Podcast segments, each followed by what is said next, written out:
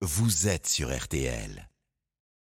Et la suite du journal, 19h10 minutes dans RTL Soir avec cette première journée éprouvante au procès de l'incendiaire présumé de la rue Erlanger. C'était il y a 4 ans. 10 personnes avaient été tuées dans les flammes en pleine nuit dans cet immeuble du 16e arrondissement de Paris. C'est une habitante qui est sur le banc des accusés. Elle avait fait une trentaine de séjours en hôpitaux psychiatriques. Bonsoir Cindy Hubert. Bonsoir. Vous avez assisté à cette première journée de procès pour RTL. L'accusé a commencé par présenter ses excuses aux familles des victimes.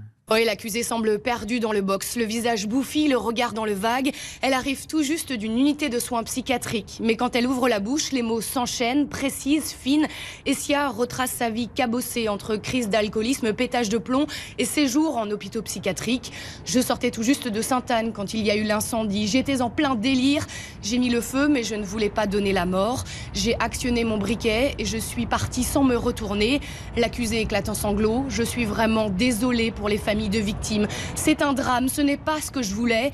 Les rescapés et les proches de ceux qui ont péri dans les flammes sont si nombreux ce soir qu'il a fallu ouvrir une salle de retransmission. Quelle part de folie dans ce geste criminel? Les jurés prennent des notes, les visages marqués par le récit de cette nuit d'horreur. Ils ont trois semaines pour rendre leur verdict. Cindy Hubert à la cour d'assises de Paris pour RTL.